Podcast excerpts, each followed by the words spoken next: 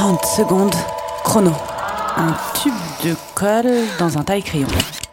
Pour la première fois, euh, j'avais 14 ans. J'étais en troisième. C'était un garçon que j'aimais beaucoup et avec qui je sortais depuis quelques mois.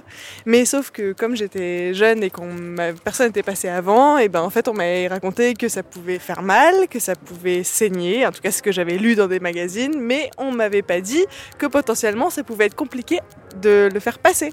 Et donc du coup, j'ai eu l'impression, enfin en tout cas c'est l'image qui me reste, que c'était comme passer un tube de colle dans un taille-crayon. 30 secondes.